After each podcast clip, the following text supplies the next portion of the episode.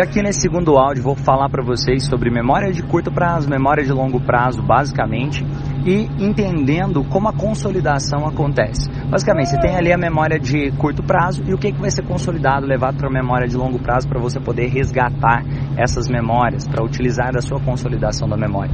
Isso acontece através de principalmente dois fatores que foram utilizados pelo psicólogo Hermann Ebbinghaus e também pelo psicólogo Bartlett. E basicamente, esses dois psicólogos começaram a estudar o que levava à consolidação de uma memória. E o Hermann Ebbinghaus utilizou da repetição. Ele percebeu que quando você estava exposto ao mesmo tipo de conhecimento várias vezes, ficava mais fácil de você se lembrar daquilo depois. Enquanto Bartlett começou a perceber que às vezes mesmo exposto uma única vez, se houvesse envolvimento emocional suficiente, você conseguiria se lembrar daquela informação. E aqui nesse, nesse áudio aqui vamos falar principalmente do, Ed, do Hermann Ebbinghaus, que através de repetição, depois nós vamos falar sobre o envolvimento emocional.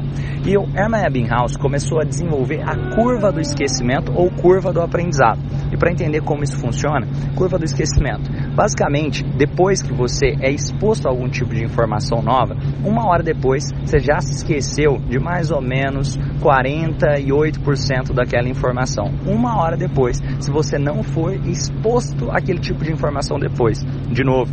Então você passa ali mais ou menos 30 dias, você já perdeu de 80 a 90% daquela informação. Se alguém te perguntar sobre aquilo de novo, provavelmente você vai inventar boa parte, você vai reconsolidar com memórias cada vez mais falsas, fazendo a sua interpretação ou simplesmente dizendo que você não se lembra.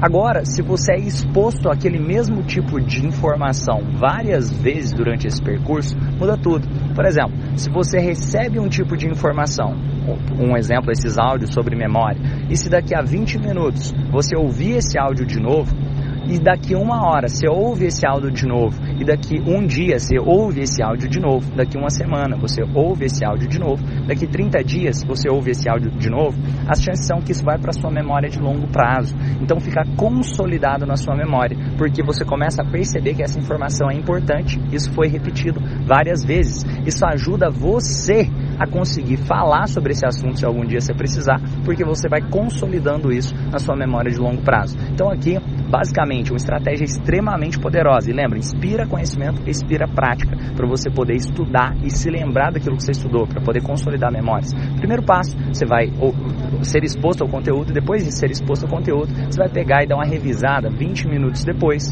Você pode dar uma revisada uma hora depois, você pode dar uma revisada no dia seguinte, e depois você dá uma revisada uma semana depois, e depois, 30 dias depois, isso vai consolidar cada vez mais as memórias para o longo prazo. E no próximo áudio, vamos falar então sobre envolvimento emocional.